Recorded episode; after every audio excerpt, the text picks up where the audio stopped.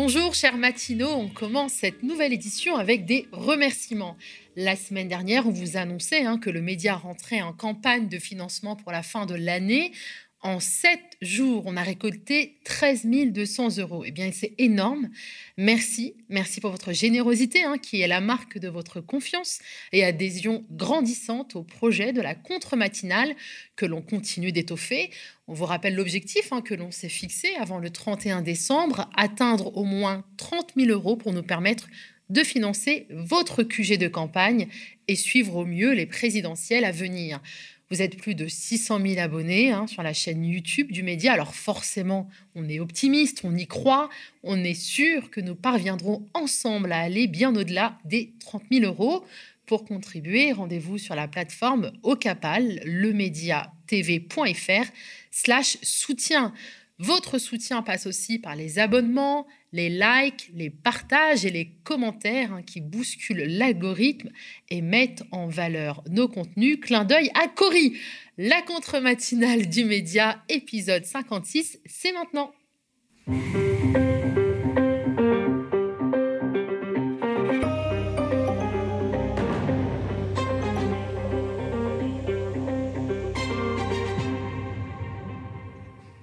Comme tous les mercredis, hein, nous accueillons nos camarades de Radio Parleur. Aujourd'hui, Violette a choisi de nous parler du cas de Julien Assange, la chronique de David Guiraud, un autre rendez-vous hebdomadaire hein, que vous adorez. David reviendra notamment hein, sur les affaires Guéant et Benalla. Et l'invité du jour, c'est Nicolas Giraud, porte-parole de la Confédération paysanne.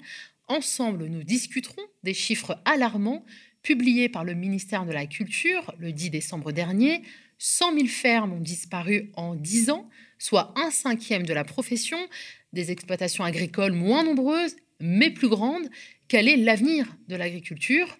Nous sommes le 15 décembre et il est 7h20. Vous regardez ou écoutez la 56e contre-matinale du média et on débute ce nouveau numéro avec la titrologie. Le refus d'une justice au rabais pour la Croix, justice malade la grande déprime des tribunaux pour l'UMA. Les deux quotidiens mettent en lumière les conditions de travail des magistrats, avocats et greffiers qui appellent à une journée de mobilisation générale pour la justice ce mercredi. Ensemble, ils réclament des moyens dignes. Menée par 17 organisations, cette mobilisation survient dans un contexte de protestation inédit. Tout est parti d'une tribune hein, rendue publique fin novembre pour dénoncer une justice qui déshumanise et tend à faire des magistrats des exécutants statistiques. Plus de 5500 magistrats ont signé le texte, hein, soit 60% de la profession, une tribune également paraffée par plus de 1500 greffiers. Submergés par la masse de dossiers, contraints de juger vite et souvent mal, ou juger plus tard, mais dans des, dans des délais inacceptables, les magistrats ne peuvent plus accepter cette cadence qui préjudicie aux justiciables. La Croix nous offre un entretien intéressant hein, d'Olivier Laurent, président du tribunal judiciaire de Marseille, ancien directeur de l'École nationale de la magistrature, qui salue le courage des jeunes magistrats décidés à rompre le silence des générations précédentes pour alerter sur une justice dégradée. De son côté, l'Humanité nous propose un reportage au tribunal de la cité champenoise où magistrats et greffés témoignent d'un mal-être patent. On continue de parler justice, mais autrement. Libération consacre sa une à Patrick Poivre d'Arvor et titre Nouveau témoignage, l'accumulation. Un mois après les prises de parole accusant PPDA dans Libération, trois femmes qui ne figuraient pas hein, dans l'enquête préliminaire se confient à leur tour au quotidien. Elles viennent s'ajouter aux 23 déjà entendus par la police. Libération publie des récits poignants et accablants. Les plaignantes rapportent des faits pouvant s'apparenter à des agressions sexuelles ou à des viols commis par l'ex-journaliste vedette de TF1. Pour l'une d'elles, les faits ne sont pas prescrits. On poursuit, hélas, avec les agressions sexuelles, hein, cette fois commises sur mineurs. Le monde consacre Eu nos rapports sauvés.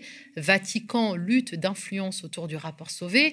Une nouvelle bataille est engagée au sommet de l'Église catholique autour de la question de la lutte contre les violences sexuelles sur mineurs.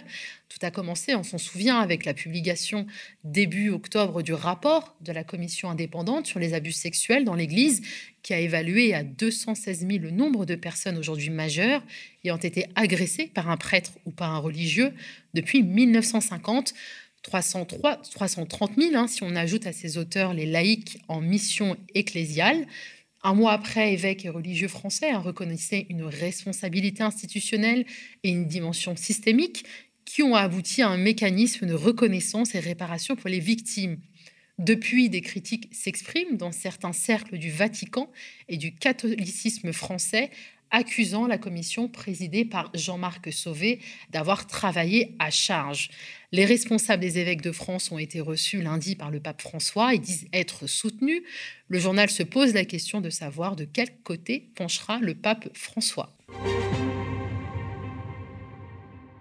Côté presse indépendante, Mediapart revient hein, sur le naufrage qui a fait 27 morts fin novembre dernier et la déclaration du ministre de l'Intérieur de vouloir intensifier la lutte contre les passeurs.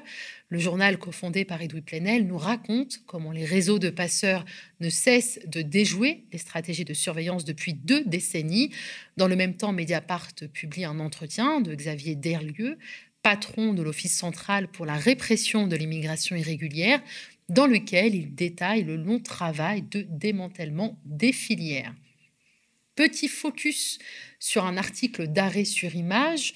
Canal Plus veut à nouveau faire taire Jean-Baptiste Rivoire. Le journaliste Jean-Baptiste Rivoire, hein, qui a été reçu aux médias récemment, était un pilier de l'investigation à Canal Plus, témoin et victime hein, de la guerre menée contre les enquêtes indépendantes dès la prise de pouvoir de Vincent Bolloré.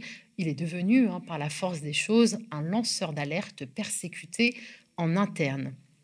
Il a quitté la chaîne cette année, même après cinq années d'âpres négociations, mais Bolloré le poursuit. Arrêt sur image nous explique que nulle part ailleurs une filiale de Canal+ assigne Jean-Baptiste Rivoire devant les tribunaux. En cause, des propos tenus par le journaliste dans le cadre d'un mini-documentaire produit et diffusé par Reporters sans frontières et intitulé Le Système B. Écoutons quelques-uns de ses propos devant les prud'hommes sous le prétexte qu'il aurait tenu un des propos contraires aux engagements dans le cadre de sa transaction de départ du groupe Canal. En termes de massacre de l'information, d'instrumentalisation de l'information, de propagande, la violence de ce qui est en train de se passer en termes de démocratie est absolument terrible. L'information un peu impertinente, un peu indépendante, un peu enquêtée, ça on sent très bien que c'est pas du tout son truc. Donc euh, l'investigation, il va la censurer, l'abîmer et finalement la supprimer en juin 2016. Les journaux télévisés de Canal, qui avaient un petit ton un petit peu moderne, ils sont supprimés également euh, très rapidement après l'arrivée de Bolloré euh, à la tête de la chaîne. Les guignols, on vire les auteurs. Euh, Barthès est mis sous pression. Le zapping est mis sous pression. C'est-à-dire que le simple fait d'avoir une mémoire télévisuelle et de dire il s'est passé ça dans la télévision, c'est intéressant de le mettre en perspective avec d'autres événements, bah ça, ça aussi, ça dérange. Donc en gros, tout dérange. Il faut comprendre que Vincent Bolloré, c'est pas l'information qui l'intéresse, c'est l'influence. Et donc, pour avoir une influence qui lui permet soit d'être ami avec les politiques, soit de signer des contrats en Afrique, eh il faut qu'il donne l'impression qu'il a une influence médiatique importante. Arrêt sur image hein, fait remarquer qu'alors que de nombreux journalistes témoignent, racontent la mainmise ou les procédures judiciaires de Bolloré. Ce n'est pas l'ensemble du documentaire qui est visé par une procédure en diffamation. Seul Jean-Baptiste Rivoire est visé. Et pour le cibler, lui et rien que lui, Vincent Bolloré et ses avocats ont trouvé la parade. Traîner Rivoire devant les prud'hommes, sous prétexte qu'il aurait tenu des propos contraires aux engagements pris dans le cadre de sa transaction de départ du groupe Canal. Une transaction hein, dans laquelle Jean-Baptiste Rivoire s'engage à éviter, je cite, hein, tout acte ou propos inexact ou diffamatoire contre son ex-patron. L'avocat du journaliste a expliqué à arrêt sur image euh, que la liberté d'expression euh, est en cause et que Bolloré essaie d'instrumentaliser le droit du travail pour faire taire un journaliste. Cette attaque de Vincent Bolloré intervient alors que Jean-Baptiste Rivoire vient de lancer Off Investigation, un média indépendant spécialisé dans l'investigation vidéo hein, que le milliardaire a tué sur Canal+. Et le premier projet de Off Investigation, eh bien, c'est une série sur Emmanuel Macron, un homme d'affaires à l'Élysée. Pour boucler le financement de ce travail, une levée de fonds a été créée sur KissKissBankBank. Il ne faut pas s'y méprendre, l'attaque contre Jean-Baptiste Rivoire est une attaque contre Off Investigation qu'il veut frapper au portefeuille dès sa naissance. Fort heureusement, l'équipe du jeune média de beurre combative. Laissons le dernier mot à Jean-Baptiste Rivoire. Ce nouveau procès Bolloré, c'est une nouvelle assez terrible, pour moi bien sûr, mais aussi pour l'équipe de Off Investigation.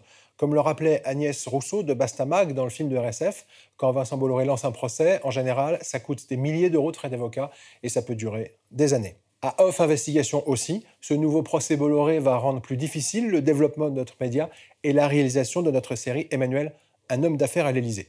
Du coup, on a fait une réunion de crise avec l'équipe, on a réfléchi et on a décidé de résister.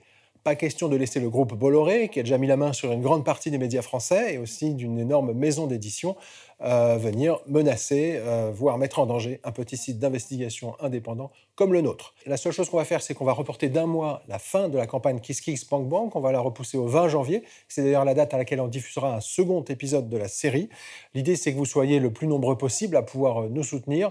On a besoin de vous plus que jamais pour défendre l'investigation indépendante.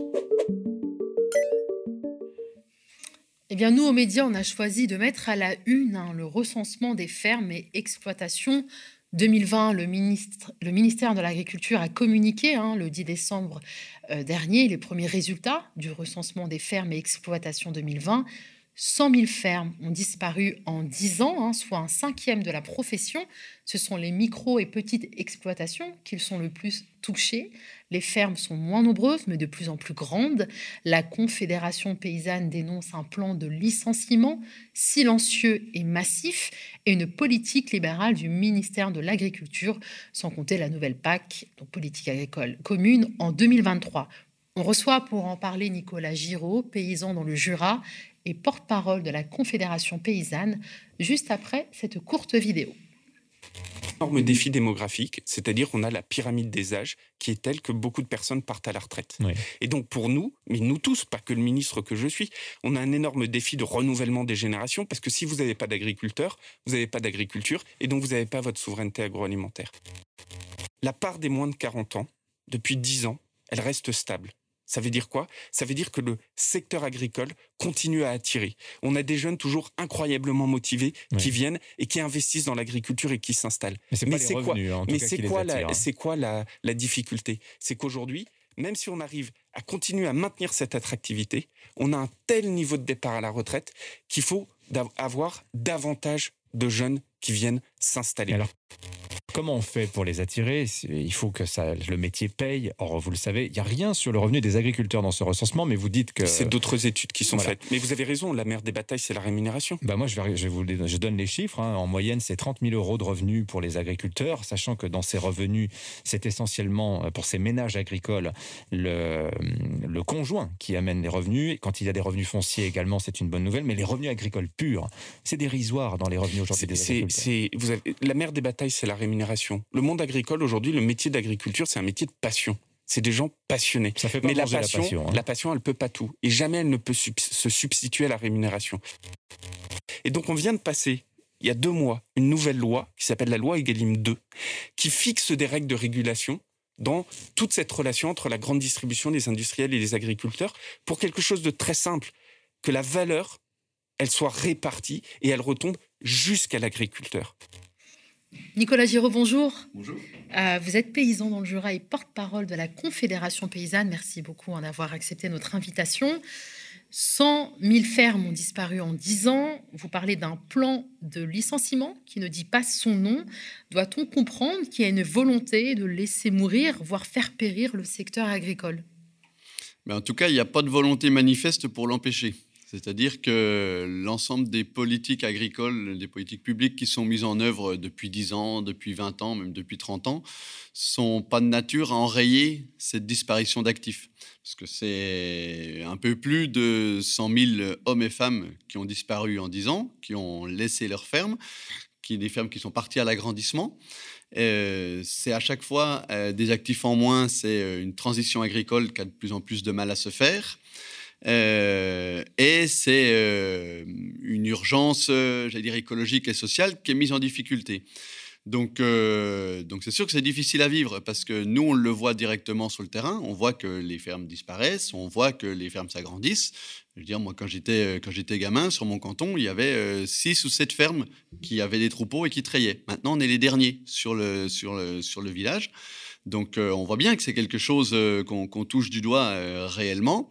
Et nous, on aimerait voir des politiques publiques, le ministre de l'Agriculture en, tête, qui s'empare du sujet qui euh, mettent en œuvre des politiques à même de, contrecarrer ça et, de ne pas laisser faire ça sans, sans rien faire. C'est pour ça qu'on le qualifie de silencieux, parce qu'on a l'impression que les politiques agricoles ne s'en occupent pas.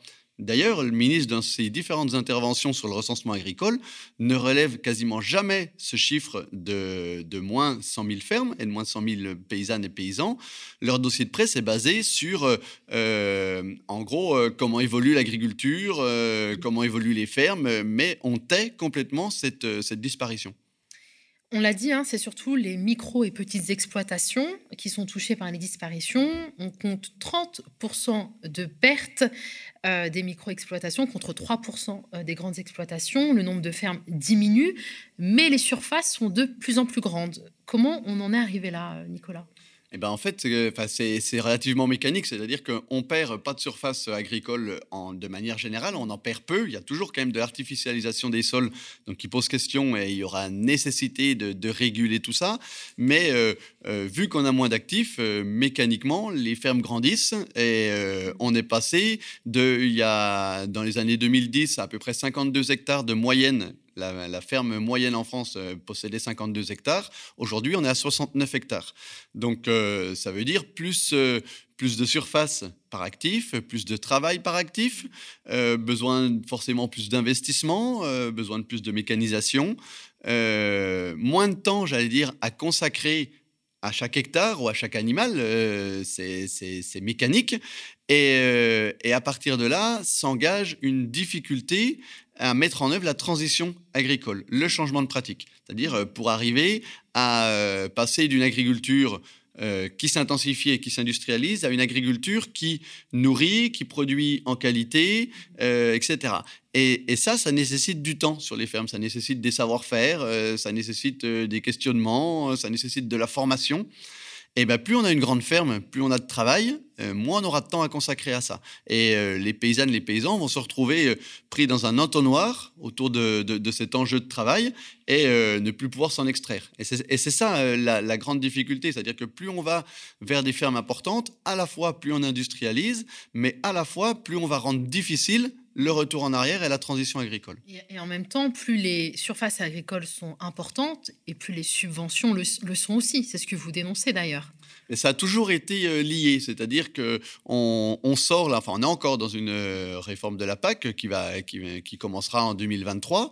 Euh, les aides de la PAC, qui sont la, majorité des subventions qui sont touchées par le monde paysan, qui sont pour la plupart des, des paysans également la majorité de leurs revenus, parce qu'il y, a un gros déficit de revenus, euh, ces aides PAC, elles sont données à la surface.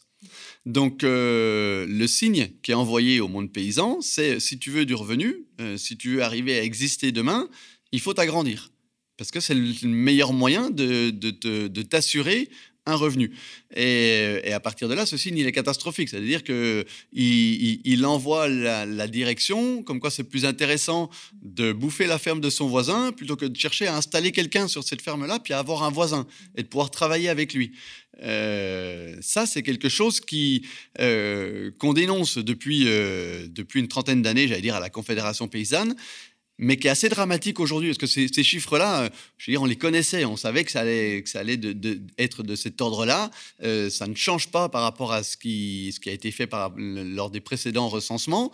Et pour autant, la réforme de la PAC qu'on vient de discuter, le ministre qualifie d'une PAC de la stabilité, nous on qualifie d'une PAC de l'immobilisme, c'est-à-dire qu'elle ne s'attaque pas à ce problème social, elle ne s'attaque pas euh, à cet enjeu-là, elle le met de côté, encore une fois, elle s'attaque soi-disant à la transition écologique, mais on ne pourra pas faire de transition écologique sans avoir plus de paysannes et de paysans.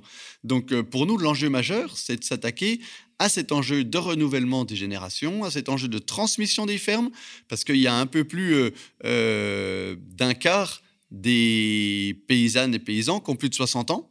Donc, ils, doivent être accompagnés dans l'enjeu dans de transmission, que ce n'est pas quelque chose de simple.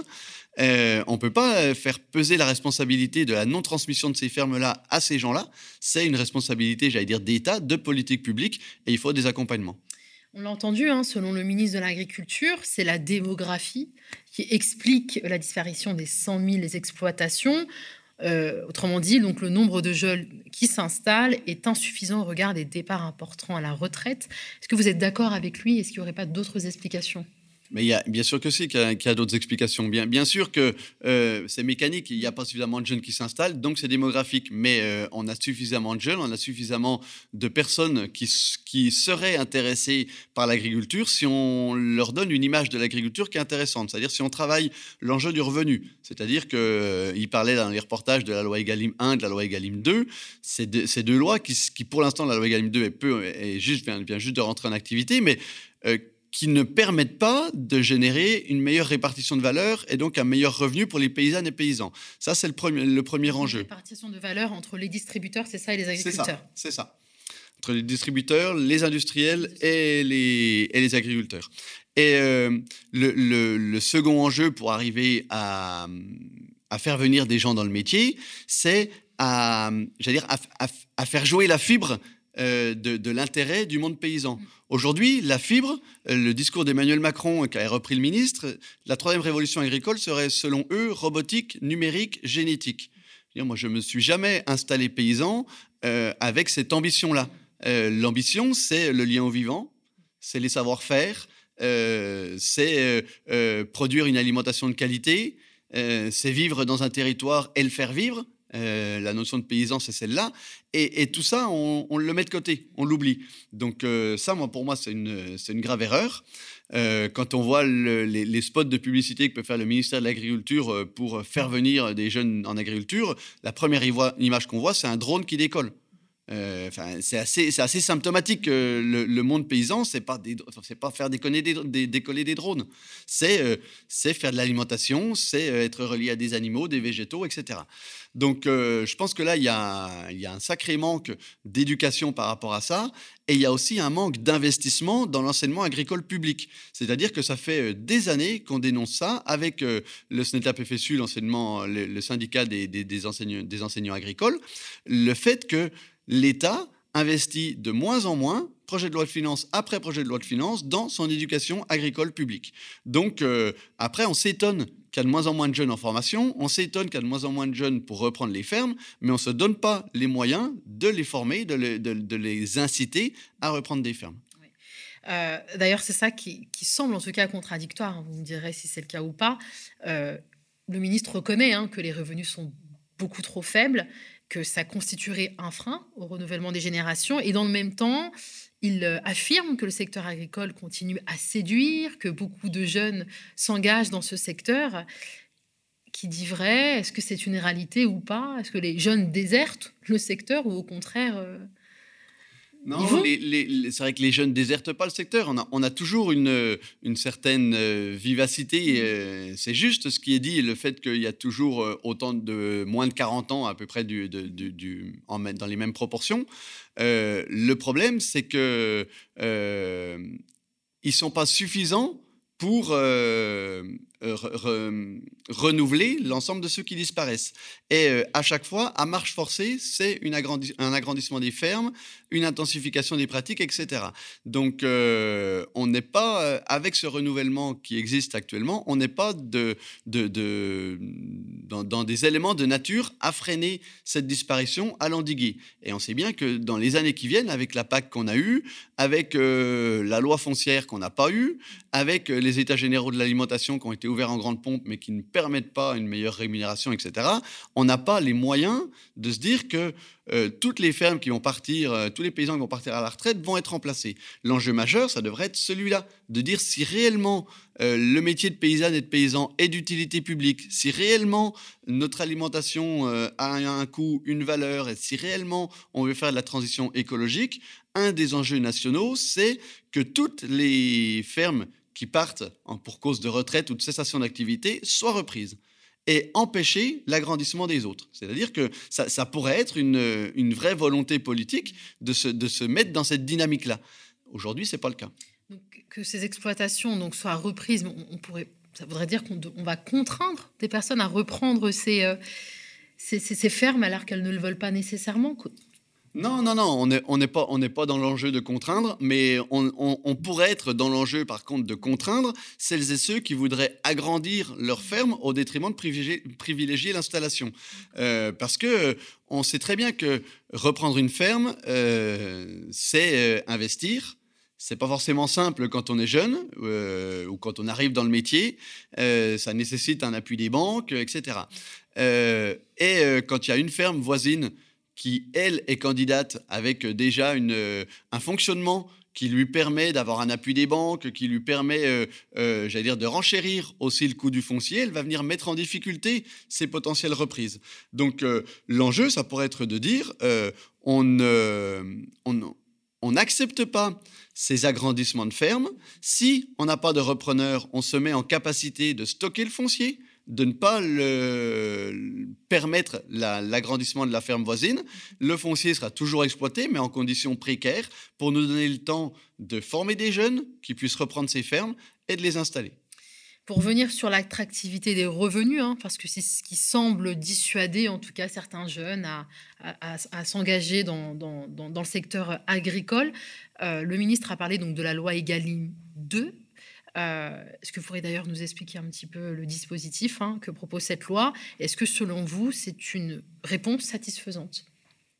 Non, pour nous, ce n'est pas une réponse satisfaisante. Euh, ni la loi Egalim 1, ni la loi Egalim 2, qui voudrait, euh, semble-t-il, mettre un tour de vis supplémentaire. la loi Egalim 2, en fait, elle va figer dans la négociation entre les industriels et la grande distribution, elle va figer la part agricole la valeur de la part agricole. C'est-à-dire qu'ils parient sur le fait que, vu que eux ne vont plus euh, s'écharper dans les négociations sur cette part agricole, euh, elle, sera, elle sera assurée quelque part et elle pourra revenir au monde paysan, elle sera suffisante. Nous, le constat qu'on fait, c'est si on fige dans la négociation entre industriels et distributeurs une part agricole qui est toujours en dessous de nos coûts de production, on n'aura rien fait. C'est-à-dire que même si celle-là, elle revient en entier au monde paysan, si elle ne permet pas de rémunérer à hauteur euh, d'un SMIC et demi ou de deux SMIC le monde paysan, on sera toujours en difficulté par rapport au fait de générer du revenu, au fait d'avoir une capacité d'investissement sur la ferme, etc. Nous, ce qu'on demandait dans cette euh, loi Egalim 1 et Egalim 2, c'est d'interdire la vente à perte. C'est-à-dire qu'en France, la revente à perte est interdite. On ne peut pas, euh, peut pas euh, revendre en dessous de ce qu'on a acheté. Euh, mais la vente à perte est autorisée. C'est-à-dire que le monde paysan, depuis, j'allais dire depuis toujours, peut-être pas depuis toujours, mais depuis très longtemps, vend à perte. C'est-à-dire que c'est pas lui qui fait ses prix, c'est pas lui qui impose ses coûts de production, c'est le marché au travers des agro-industriels et de la grande distribution qui lui impose un prix de départ de son produit, départ de ferme. À partir de là, nous, il nous semble que les négociations qui doivent s'ouvrir entre les paysans et les agro-industriels devraient être euh, devraient pouvoir se faire sur les coûts de production. Soit on dit euh, interdiction de vente à perte, donc euh, on prend à 100% les coûts de production, soit au minimum euh, on estime qu'on ne peut pas descendre en dessous d'une certaine valeur de prise en compte des coûts de production qui ne peuvent pas être minorés par les indicateurs de marché des uns et des autres. C'est ce qui se passe aujourd'hui. On a euh, des gros industriels comme Lactalis et Bigard qui, en, gros, euh, connaissent très bien les coûts de production du monde paysan, mais qui euh, ne souhaitent pas les payer à cette hauteur-là parce que eux aussi ont fait des choix de marché euh, sur, euh, sur le marché mondial ou sur le marché français qui n'est pas totalement rémunérateur. Donc à partir de là, ils font peser ces choix industriels, ces choix économiques de leur entreprise sur, la, sur le, le niveau de la production. Nicolas Giraud, donc vous êtes porte-parole de la Confédération paysanne. Quelles sont les actions? Est-ce que vous prévoyez peut-être des actions? Pour faire entendre justement euh, toutes ces revendications euh. mais nous, nous euh, ce qu'on là, on est dans un cycle, j'allais dire, de mobilisation et d'action autour de la défense des communs, qui est un enjeu pour arriver à préserver les installations et arriver à permettre un accès du plus grand nombre à ces communs pour s'installer. Les communs qu'on a ciblés, c'est le foncier et c'est l'eau. Parce que on se rend bien compte que sans, ces deux éléments-là, euh, on a une euh, impossibilité de, s'installer et de faire une agriculture euh, qui reste performante. Donc l'enjeu pour nous, j'allais dire, on a la campagne présidentielle, on a le salon de l'agriculture, nous on aura le salon à la ferme dans le même temps où on va accueillir des élus, accueillir des citoyens pour, pour échanger sur les, les enjeux de l'agriculture. Et pour nous, l'enjeu du foncier est un enjeu majeur. Comment est-ce qu'on se donne les moyens de permettre l'accès au foncier du plus grand nombre, de partager le foncier, de le préserver également, c'est-à-dire de le préserver euh, des appétits spéculatifs, euh, de le préserver de l'artificialisation, de le préserver de, du photovoltaïque au sol. Euh, c'est Barbara Pompili qui en a parlé, qui, qui semble être très intéressée par le fait de générer de la transition écologique en mettant des panneaux photovoltaïques au sol. enfin, c'est soit on fait de l'énergie sur les sols, soit on fait de l'agriculture. Mais à un moment donné, on ne pourra pas faire les deux. Et à un moment donné, il va falloir choisir, dans ce cas-là, entre euh, produire de l'énergie et faire euh, rouler nos bagnoles, etc., ou manger. Enfin, à un moment donné, il faut, être, il faut se dire les choses euh, réellement. Pour nous, le sol, la terre agricole, doit servir un enjeu nourricier, doit servir un enjeu d'alimentation. Et c'est par là qu'il faut, qu'il faut s'orienter. Et donc, au travers de cet enjeu d'installation et de cet enjeu de plus de paysannes et de paysans, on a envie, nous aussi, de faire passer le message de l'enjeu d'une alimentation saine, de qualité et accessible à toutes et tous. Et ça doit être, euh, on aimerait que ce soit quelque chose, on va essayer d'y participer, que ce soit quelque chose qui soit débattu dans le cadre politique pré-présidentielle, pré-législative. On a beaucoup parlé de la relocalisation de notre alimentation, on a beaucoup parlé de des métiers d'utilité publique pendant le premier confinement. On a l'impression que tout ça, on l'a oublié. Et euh, nous, il nous semble que l'enjeu d'alimentation, il va de pair avec l'enjeu de renouvellement du monde paysan et donc avec l'enjeu de préservation de ces différents communs. Très bien, Nicolas Giraud, merci hein, d'avoir répondu à notre question. Je vous rappelle, vous êtes paysan dans le Jura porte-parole de la Confédération euh, paysanne. Euh, vous avez toujours le mot de la fin ici, les invités. Est-ce que vous aimeriez ajouter quelque chose? Ben oui, moi je peux, juste euh, ajouter que moi je me revendique d'être un paysan heureux. Et à la Confédération paysanne, on aime souvent dire ça. Le métier n'est pas forcément facile, la rémunération n'est pas toujours au niveau, mais en tout cas, c'est un métier qui rend heureux ceux qui y travaillent, où on retrouve du sens, on retrouve du lien entre les personnes, on retrouve du lien entre ceux qui travaillent, mais entre nous qui nourrissons une partie de la population on a la sensation d'être vraiment utile directement à l'ensemble de la population et, à l'enjeu, j'allais dire, écologique et, environnemental. Euh, et, moi, je désespère pas du tout d'être en capacité de renouveler les générations, de retrouver un million de paysans en France. Nous, c'est notre objectif de dire on avait euh, un million deux cent mille paysans dans les années 90. On est aujourd'hui tombé euh, en dessous des 400 000 fermes. Euh, il y a un énorme chantier, mais euh, être paysan, c'est euh, énormément de fierté, énormément de plaisir, c'est énormément de temps de travail, mais énormément aussi de, de j'allais dire, de flexibilité dans le travail. On vit à la ferme, on travaille à la ferme. Moi, je vis avec ma famille sur la ferme. voilà, c'est, c'est un style de vie qui est, qui est agréable et qui rend heureux. Donc, moi, j'incite de nombreux et nombreuses jeunes à entrer dans les filières agricoles et à embrasser ce métier-là au travers de l'enjeu du savoir-faire et du lien au vivant. J'espère que votre appel sera euh, largement entendu, Nicolas Giraud. Encore merci. Alors avant d'accueillir notre camarade euh, Violette hein, de Radio Parleur, on va devoir vous parler encore de cette campagne, oui, de levée de fonds. Vous le savez, le Média TV entre dans une phase cruciale hein, qui conditionne sa survie, euh, la campagne de dons de fin d'année. Hein, nous avons besoin de notre audience pour ne pas crouler sous le déficit structurel qui est le lot euh, des médias indépendants, et pas que, hein. on a parlé juste avant, qui font le choix de ne pas dépendre des mécènes milliardaires ou de la publicité. Il s'agit pour vous de nous faire un don sur la plateforme Ocapal, un don défiscalisé à 66% pour ceux qui paient des impôts sur le revenu, ce qui signifie que si vous nous donnez 100 euh, euros, il ne vous en coûte que 34. Rejoignez notre QG de campagne et on regarde ensemble le clip.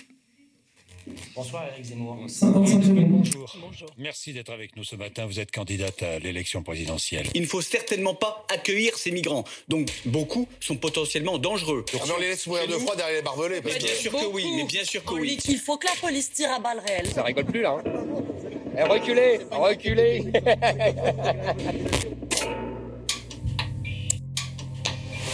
Salut à vous les matinaux qui nous regardez en direct. Bonjour à toutes et tous, quel plaisir de vous retrouver. Nous sommes sur le Média TV et c'est l'heure de la contre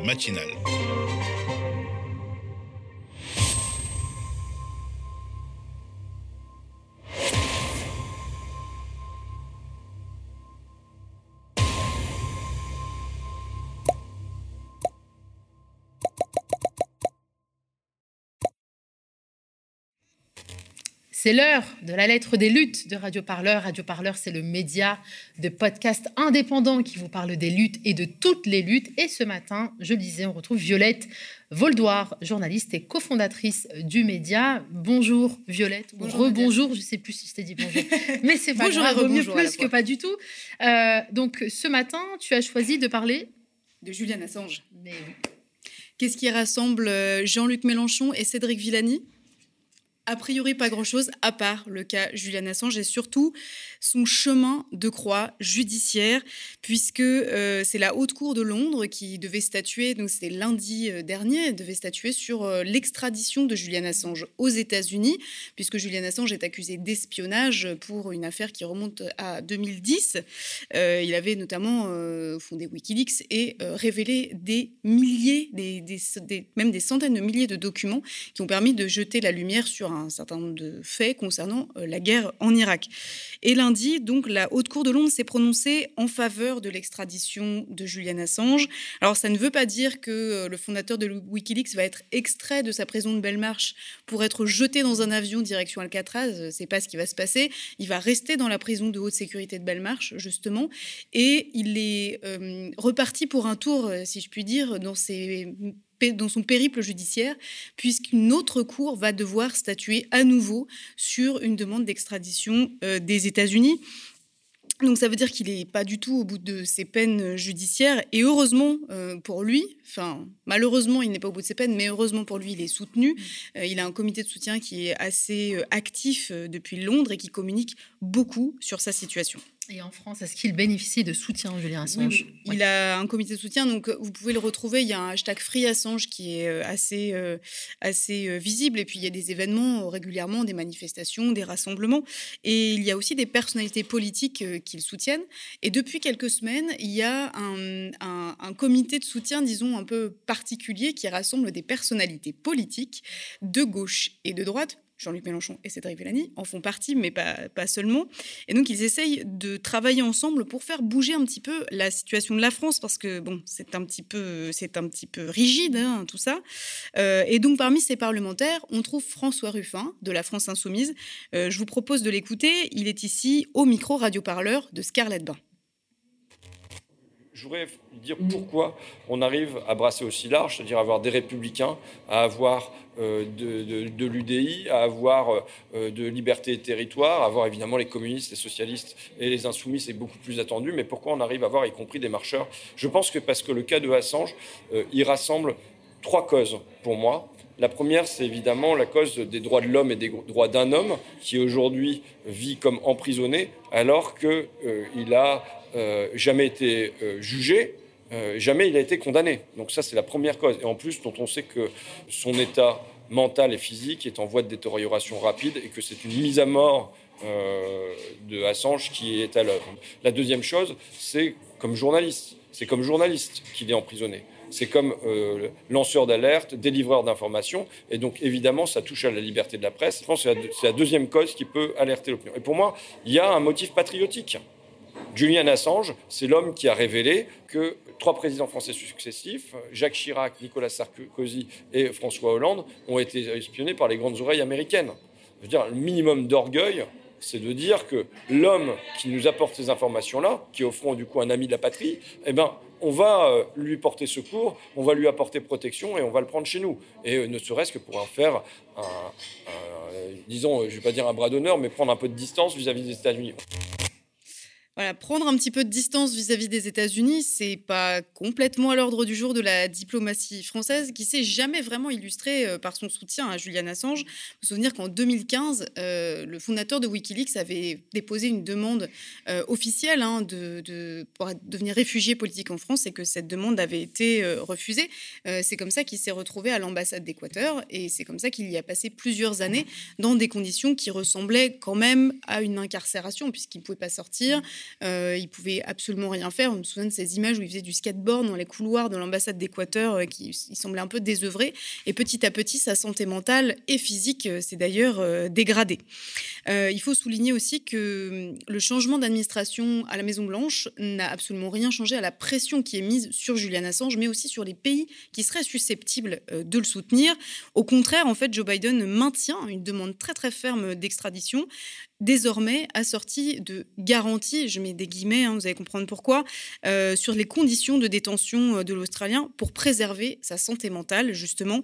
Et ces garanties ont toutes été dénoncées euh, par des organisations de défense des droits humains, notamment par Amnesty International Europe, qui a déclaré de manière assez ferme, ce qui bon, voilà, était assez clair, qu'il s'agissait de garanties et profondément erronées. Donc c'est en langage poli, ça veut dire c'est du bullshit, en gros. Voilà, on va dire les choses clairement. Donc aujourd'hui, les parlementaires, dont François Ruffin, n'attendent pas vraiment euh, de concret, vraiment, de, la part d'Emmanuel Macron, et encore moins un geste de soutien euh, de la France. Euh, voilà, ils s'attendent pas du tout à ce qu'il y ait une volte-face diplomatique, pour être clair. Mais par contre, ils appellent à une mobilisation partout où c'est possible. On l'écoute.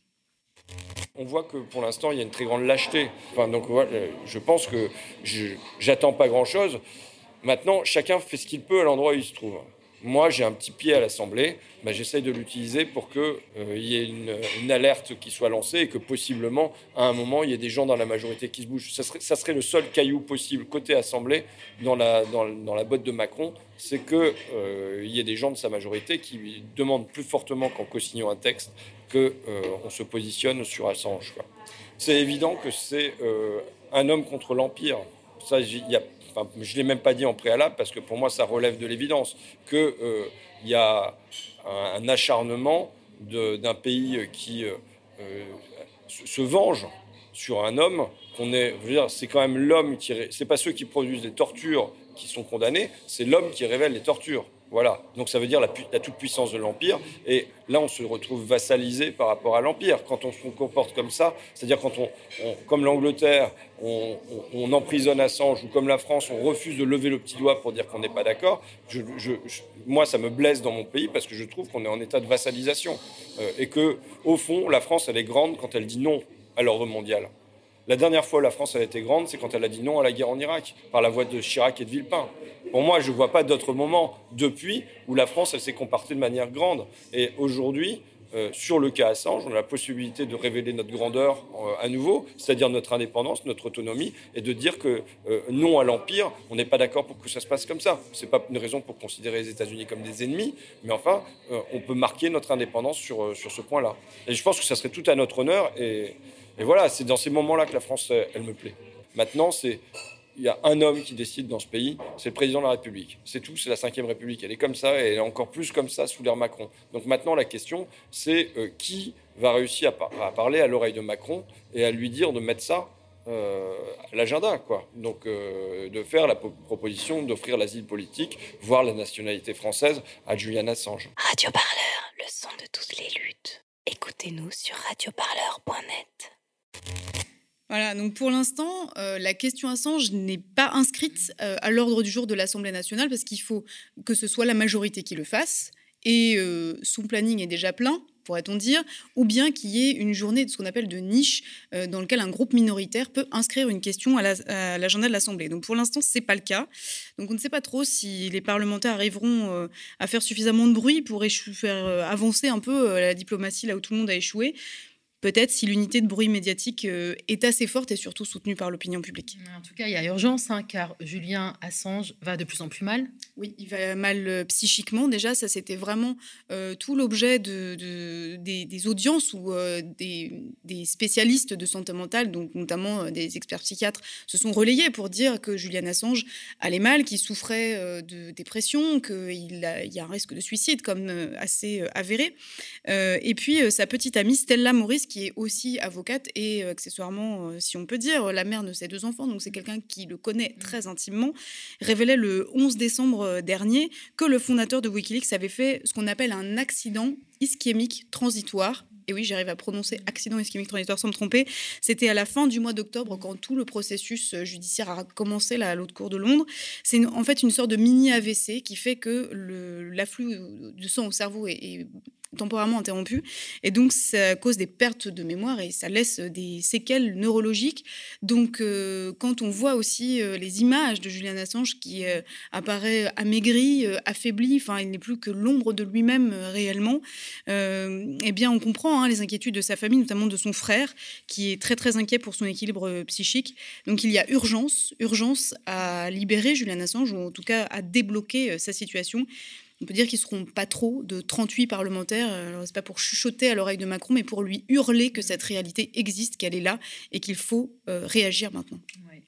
Merci Violette. Euh, alors, euh, comme le veut hein, l'usage hein, de la lettre des luttes, tu vas nous dire aussi où il faut aller se mobiliser cette semaine. Alors oui, si vous ne vous mobilisez pas euh, pour soutenir Julian Assange, vous pouvez aller euh, dans le nord de la France. Il y a une lutte que, pour laquelle j'ai énormément d'affection. Il y a quand même des luttes pour lesquelles on a plus ou moins d'affection. Euh, voilà, moi j'en ai une que j'aime bien.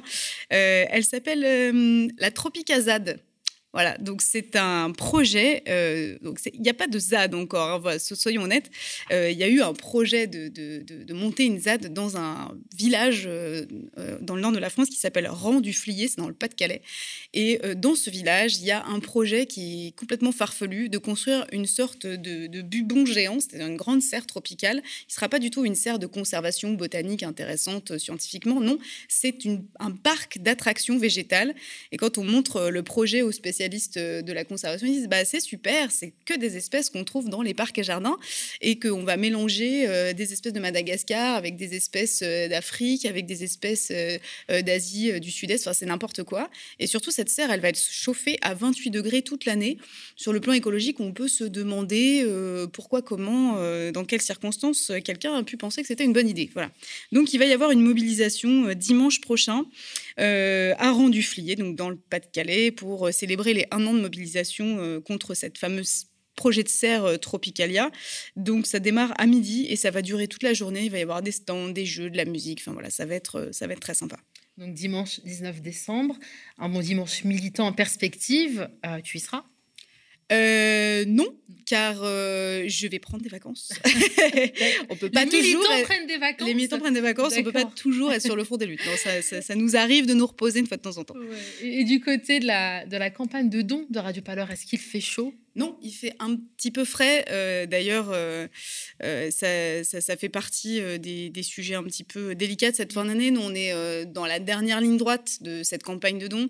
Et on a été un peu... Enfin voilà, je vous le disais la semaine dernière, nous, on est vraiment une petite équipe. Donc, on fait tout ce qu'on peut avec nos petits bras. Mais là, vraiment, on, a besoin de soutien pour mener des projets ambitieux pour la mmh. présidentielle, notamment, parce qu'on on avait prévu de produire cinq euh, émissions, donc des grandes émissions, avec des tables ouvertes, des micros ouverts pour que les gens puissent venir s'exprimer euh, ailleurs qu'à Paris, donc en décentrant dans des régions de France dans lesquelles il y a des luttes importantes qui sont complètement invisibilisées en cette période de campagne présidentielle. Ça, c'est le projet Hexagone. Et clairement, ben, là, pour l'instant, on ne peut pas le faire parce qu'on n'a pas de sous.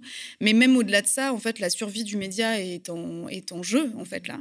Euh, parce que bah, nous aussi, on ne dépend pas de, de mécènes privés.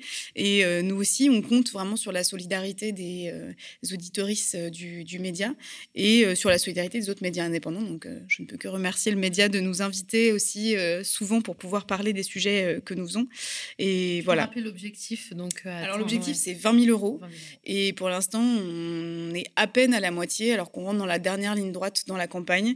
Donc, si vous voulez faire un petit don pour soutenir le projet Radio Parleur, le média de podcast indépendant qui va sur le terrain des luttes, vous allez sur radioparleur.net slash don.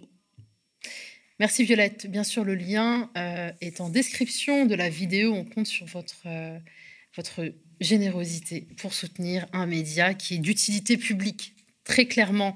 Alors, il n'y a pas de, de, de, de transition hein, pour demander à Violette de bien vouloir quitter le plateau. Mais je peux quitter et Monsieur le Guiraud de euh, rentrer. Je peux quitter le plateau ah, élégamment. J'ai peut-être un générique. on me dit là, on va découvrir ça ensemble, Lisa.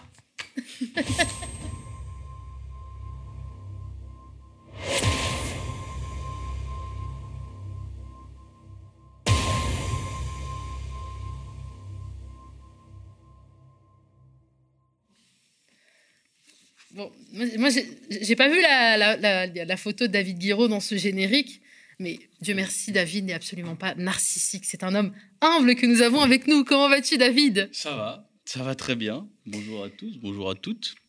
Euh, j'étais à Roubaix hier, très intéressant, euh, Roubaix. Il se passe plein de choses, on y reviendra. Mhm. Euh, et j'ai raté mon train. C'était le dernier train. Mhm. autant vous dire que je suis là ce matin, c'est pas la grande pêche. D'où le café sur, la, sur la table. On va appeler cette chronique la chronique la tête à l'envers. Alors les copains Roubaix m'ont suggéré la chronique ça passe, ça passe aussi. Et vu que je suis d'humeur un peu revancharde, on va aujourd'hui passer en revue quelques profils de personnalités poétiques qui ont moins bien dormi que moi ce matin. Alors, qui a mal dormi ce matin? Claude Guéant.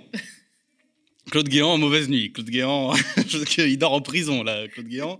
Pour une histoire tellement bête en plus. Ah, c'est dommage. Quel dommage pour mm. l'ancien secrétaire général de l'Élysée, parce que en 2019, Claude Guéant était condamné définitivement par la justice à deux ans de prison, dont un ferme pour détournement de fonds publics. Une broutille, hein, on parle de quelqu'un qui utilisait ce qu'on appelait les frais d'enquête et de surveillance, c'est-à-dire les fonds pour payer en liquide les missions sensibles des enquêteurs, bah, pour lui-même, a priori. Un petit billet dans la poche, ça fait toujours du bien. Alors, Claude Guéant dormait pas trop mal jusqu'ici, il était en liberté conditionnelle, hein, voilà, on s'arrange. Mais problème, il n'a même pas très bien payé les dommages et intérêts suite à sa condamnation. Donc là, la justice s'est dit, ça va un peu loin quand même. Tu abuses un peu, Claude. Même moi, qui suis pas fan de la prison, je me suis dit, ah ouais, d'accord, le type, il se met 10 000 euros par mois dans les poches, mais il rembourse même pas. Même ça, c'est trop dur. Ceci dit, je ne m'inquiète pas trop pour lui. Les avocats parlent déjà de son état de santé préoccupant et vont probablement l'extirper assez vite de la prison. Et, tant pis, Tant pis d'ailleurs, je ne sais pas ce que tu allais dire. Ah, vas-y, je t'en prie. Tant pis d'ailleurs s'il est mis en examen pour association de malfaiteurs dans l'affaire Kadhafi sous Sarkozy, ou qu'il doit être jugé pour financement illicite de sa campagne législative en 2012. Hein il est tellement âgé. Hein bon, j'espère qu'il se fera quand même, il sera assez malin pour pas se faire attraper en train de zouker en pleine rue comme Balkany. J'y pensais. Quelques jours après, après, avoir été libéré pour raison de santé. Attention, Claude Guéant, les réseaux sociaux, c'est méchant, c'est très méchant, ça laisse rien passer. Bon, petite interlude, Nadia. Mhm. Je souhaite avoir une pensée sincère envers tous les gens de droite qui hurlent au laxisme de la justice et qui, cette semaine, eux non plus, ne doivent pas avoir les yeux en face des trous. Ces gens ont un champion, le grand, l'invaincu, le superbe Gilles William Goldnadel qui parle tous les jours d'une justice euh, laxiste. Bon, il y a un sous-titre, hein, c'est envers les Noirs et les Arabes, mais qui déclarait récemment à propos de Claude Guéant, je le cite, Quand vous avez un sens de la justice, vous considérez cette situation comme particulièrement injuste quand même. Voilà, il a dit ça. Hein. Ah bah on est bien, hein, entre amis, on est, on, est, on est toujours très bien. Bon, mais continuons notre petit tour de France des insomniaques comme moi. Deuxième individu qui n'a pas dû très bien dormir, alors lui on le connaît déjà, Alexandre Benalla, et oui, Alexandre Benalla et son épouse sont la cible d'une enquête sur des soupçons de corruption autour d'un contrat de sécurité signé entre l'oligarque russe Iskander Makhmoudov et son pote Vincent Kras, qui avait été également vu euh, en train de, bah, de, taper du manifestant hein, lors du 1er mai 2018. Euh, et pour lui aussi, ça commence à faire beaucoup. On a connu l'affaire Benalla euh, du 1er mai, On a connu l'affaire des faux passeports diplomatiques et maintenant des soupçons de corruption. La barque commence à être chargée pour Alexandre Benalla. Je rappelle d'ailleurs à propos de Benalla, juste comme ça, qu'un certain Emmanuel Macron avait à l'époque déclaré, je le cite, le seul responsable, c'est moi. Venez me chercher. Venez me chercher. Bah, écoutez, je passe un appel au magistrat de France si jamais il souhaite en savoir plus sur l'affaire Benalla. Peut-être. Voilà, on a l'adresse. Ah, ça en fait des affaires. Hein. C'est pas les seuls. Pas un autre dos là. Écoute, on a eu, non mais on en a eu plein. On a eu le MoDem avec mm. des mises en examen pour complicité de détournement de fonds. On a eu Richard Ferrand pour prise illégale d'intérêt et recel. L'affaire Colère, les homards de, Rugy, les mandats que Jean-Paul Delevoye a oubliés. L'affaire du syndicat Avenir Lycéen qui a ouvert une enquête mm. pour détournement de fonds publics récemment l'ex-ministre de la Santé Agnès Buzyn, mise en examen pour mise en danger de la vie d'autrui, l'affaire Darmanin, la mise en examen du ministre de la Justice, Dupont-Moretti, pour prise illégale d'intérêt. En fait, il y en a tellement qu'on pourrait presque faire une compile, Nadia. Tu sais, à l'époque, il y avait les compiles Ryan B. Fever. Ben là, je pense qu'on pourrait se faire une playlist aussi, ou au moins une petite compilation, au moins une vidéo YouTube, un truc du genre euh, Emmanuel Macron. Euh, Best of condamnation. Best of poursuite en justice. Là, ça serait pas mal. on pourrait se faire un petit truc. Je pense qu'on pourrait, on, pourrait se faire une belle compil. D'ailleurs, tu as cité que des Noirs et des Arabes au passage.